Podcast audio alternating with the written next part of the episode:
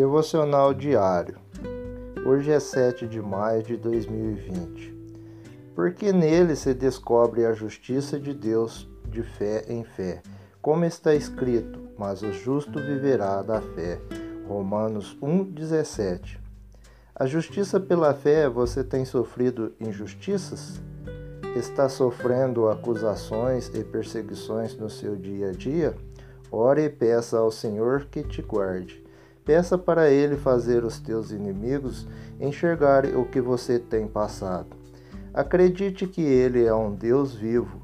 A fé em Deus nos faz crer no incrível, ver o invisível e realizar o impossível.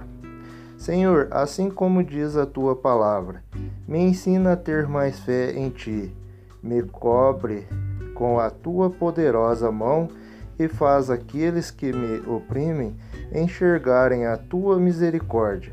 Peço ao Senhor que me perdoe pelas vezes que duvidei da tua existência e que nesse dia o Senhor me ajude a confiar cada vez mais em ti.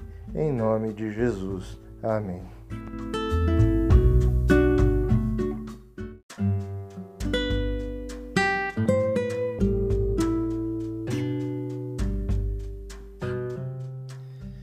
Devocional diário.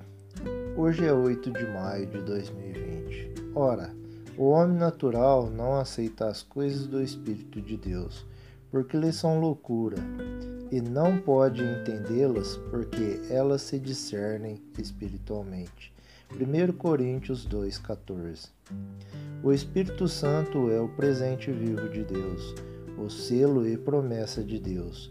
O Espírito é nossa segurança de que o que Deus começou com a morte sacrificial de Jesus e nossa participação nela através de fé e batismo, ele completará com a volta de Jesus. Mas o mundo não pode entender esta grande promessa, assim como não pode entender muitas escrituras.